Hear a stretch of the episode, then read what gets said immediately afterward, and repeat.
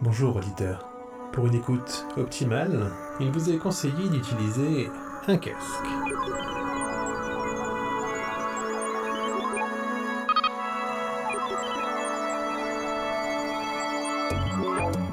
Hector, ou les chroniques d'un rastronaute. Saison 1, épisode second, du rat à la pensée, un petit dans la psyché.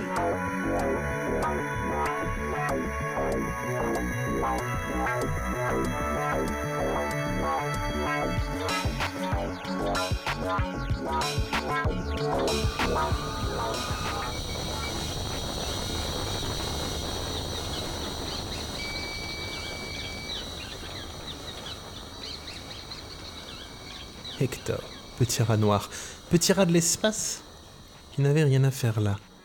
Là-haut, tournoyant dans le vide, enfin. Tournoyant dans une petite capsule qui, elle, tournoyait dans une immensité si folle que l'expansion même en perdait ses repères.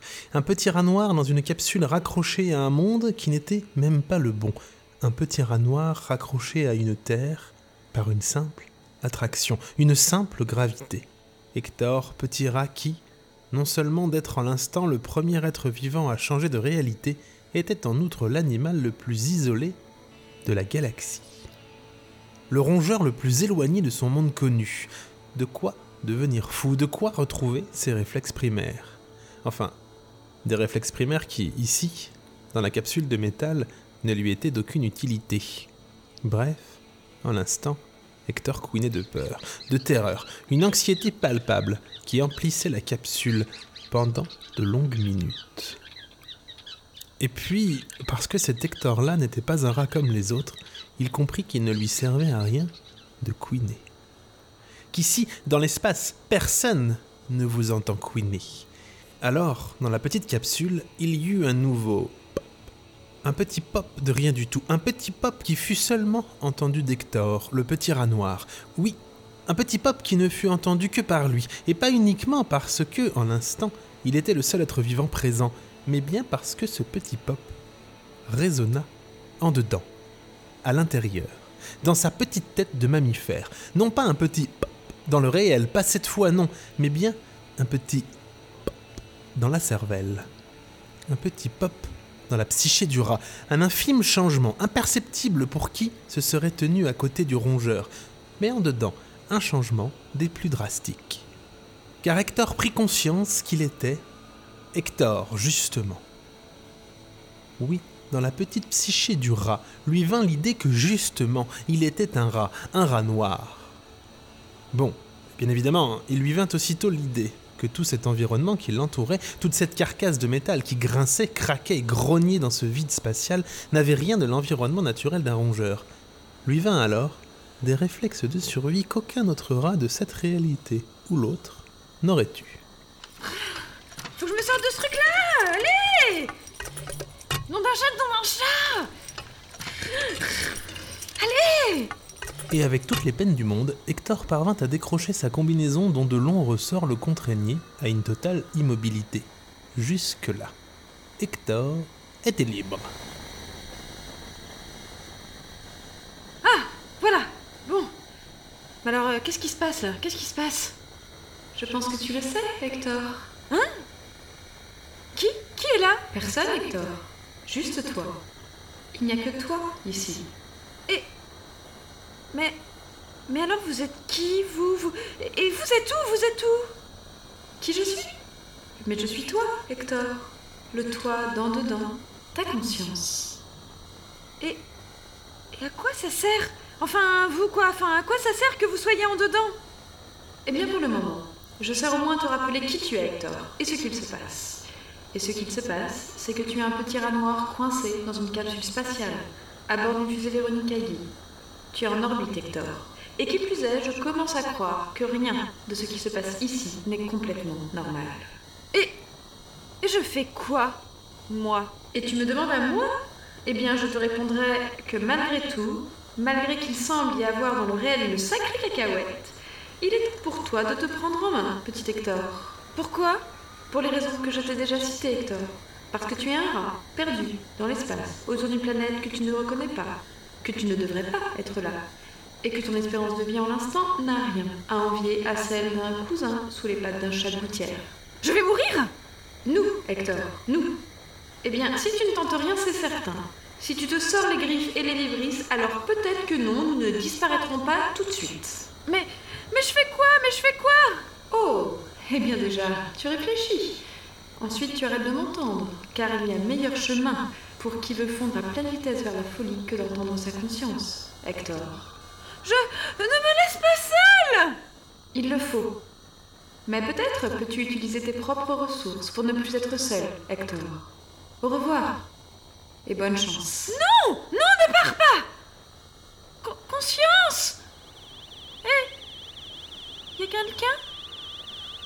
Et merde Non d'un chat Bon, Hector. Réfléchis. Réfléchis, réfléchis vite et réfléchis bien. Et pour sa survie, Hector se mit à réfléchir. À réfléchir vite, parce qu'il le fallait. À réfléchir bien, parce qu'il n'avait pas le choix. À tenter de survivre, en quelque sorte. Bon, alors, c'est quoi mes options? Bah, de toute façon, j'en ai pas 10 000. Si je regarde par le hublot, moi, pas de doute, encore quelques révolutions et je pénètre l'atmosphère. Et à cette vitesse et avec l'angle, je doute que la capsule ne résiste bien longtemps. Donc, il faut que je trouve une solution. Bon, allez, petit rat, on s'y met, on s'y met. Loi de la narration oblige, Hector n'était pas un rat comme les autres. Et laissez-moi vous dire que sur l'hôtel du génie, il n'hésitait pas à se poser tout là-haut. Aussi, il ne lui fallut pas longtemps pour mettre au point à partir des composants de Véronique un premier ordinateur pour parer au plus pressé. Entendez par là la survie de l'espèce. Et par espèce, entendez celle des rats noirs perdus dans l'espace et issus d'une autre réalité. D'ailleurs, au final, le plus long fut pour lui de parvenir à forcer les accès qui lui étaient inaccessibles pour pouvoir circuler dans l'entièreté du petit vaisseau.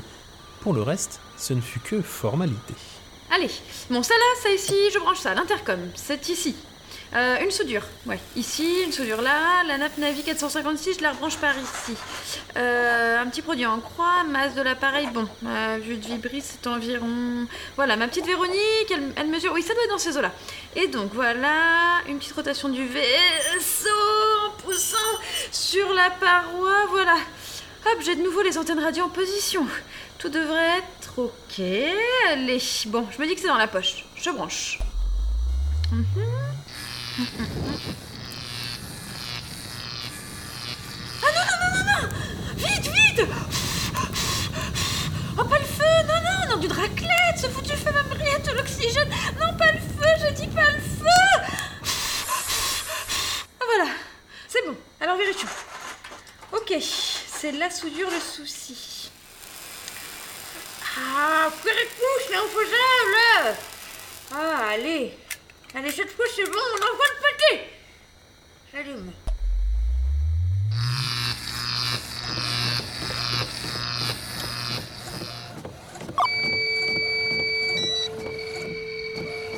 Et si tout se passe bien, je devrais avoir un peu d'aide.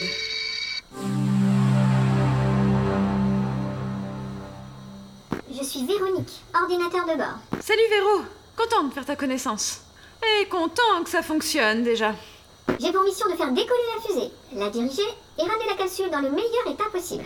Ah, ben voilà une mission qu'elle est bonne. Je suis Véronique, ordinateur de bord. J'ai pour mission de faire décoller la fusée, la diriger et ramener la capsule dans le meilleur état possible. On s'occupera du versant social de l'engin plus tard. Véronique, peux-tu calculer une trajectoire d'approche pour se poser sur Terre, je te prie Impossible. Comment ça impossible? Impossible de se poser Affirmatif. ou impossible de calculer Négatif.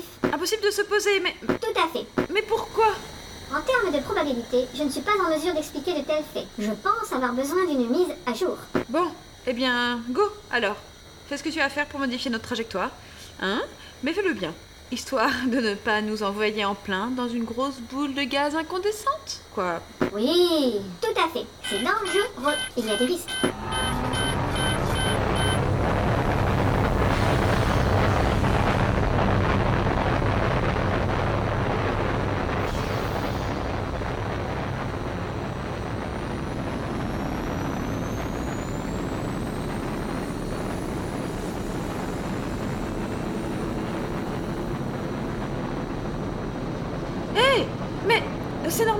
Véronique, là, si on s'éloigne, là Négatif. Hé Véronique Oh, le cochon Quench Marie, ça non. J'ai pour mission de faire décoller la fusée, la diriger et ramener la capsule dans le meilleur état possible. En termes de probabilité, je ne suis pas en mesure d'expliquer de tels faits. Véronique Me dis pas que...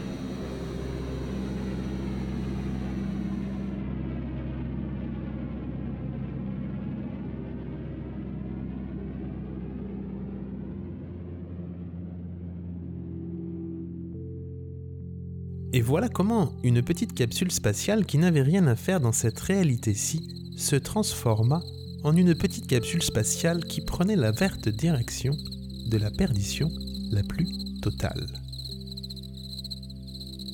Sur Terre, des centaines de kilomètres plus bas, à Vernon dans l'Eure, Gérald de la Poutre et sa fille Marina de la Poutre scrutaient le ciel sur le perron de leur petite maison de campagne, l'un tenant sa tasse fumante d'une tisane odorante, l'autre, les yeux rivés sur son télescope, scrutait le ciel. Oh, regarde, papa, une étoile filante. Ah non, un satellite. Euh, un satellite, il n'y en a pas beaucoup, ma fille, en ce moment. Euh. Non, non. Une étoile filante plutôt. Fais un vœu, tiens. On sait jamais.